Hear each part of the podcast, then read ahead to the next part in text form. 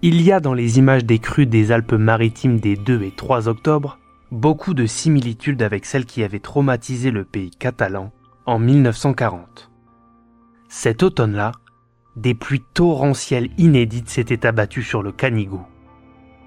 Avec 1100 mm d'eau en 24 heures, Saint-Laurent-de-Cerdan détient toujours le triste record d'Europe en la matière.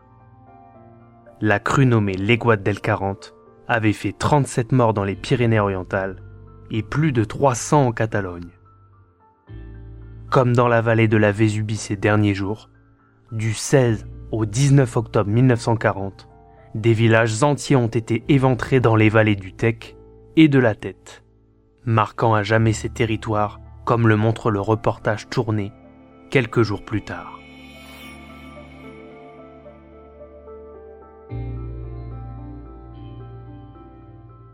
Des pluies diluviennes ont débuté le 16 octobre 1940, d'abord sur les Alberts et la plaine du Roussillon, avant de gagner l'intérieur des terres. En Val-Espire, Conflans et Fenouillède, les pluies gagnaient en intensité la nuit du 16 au 17 octobre, avec des précipitations accompagnées d'orages violents en Haut-Val-Espire et sur le Canigou. Ces précipitations avaient provoqué des crues catastrophiques le 17 après-midi et surtout dans la nuit du 17 au 18. Si le département a connu depuis d'autres épisodes pluvieux dramatiques, jamais aucun n'a eu l'intensité de celui de 1940, comme le rappelle Gérard Soutadé, géographe qui a écrit plusieurs ouvrages sur le sujet. L'agate 40 est différente des agates que nous avons très fréquemment ici parce que c'est un agate d'une importance plus forte compte tenu des conditions qui ont eu lieu à ce moment-là. Les paysages ont été profondément modifiés, notamment en montagne. Des érosions très particulières, très fortes ont été créées à certains endroits.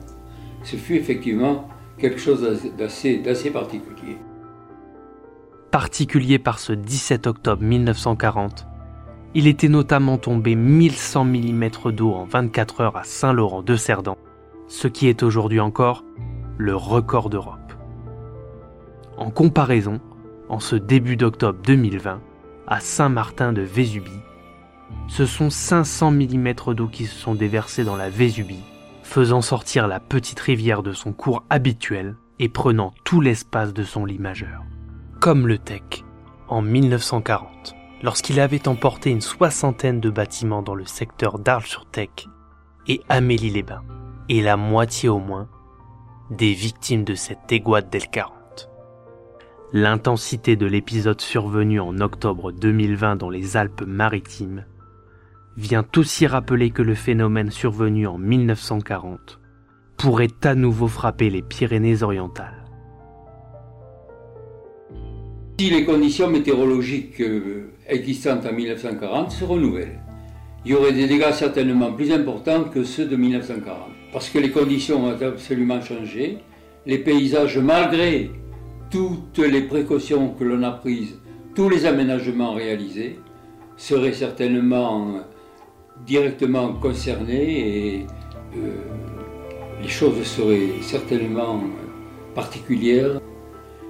L'urbanisation a été très très forte partout et notamment dans des zones qui sont des zones dites inondables et qui euh, souffriraient en premier.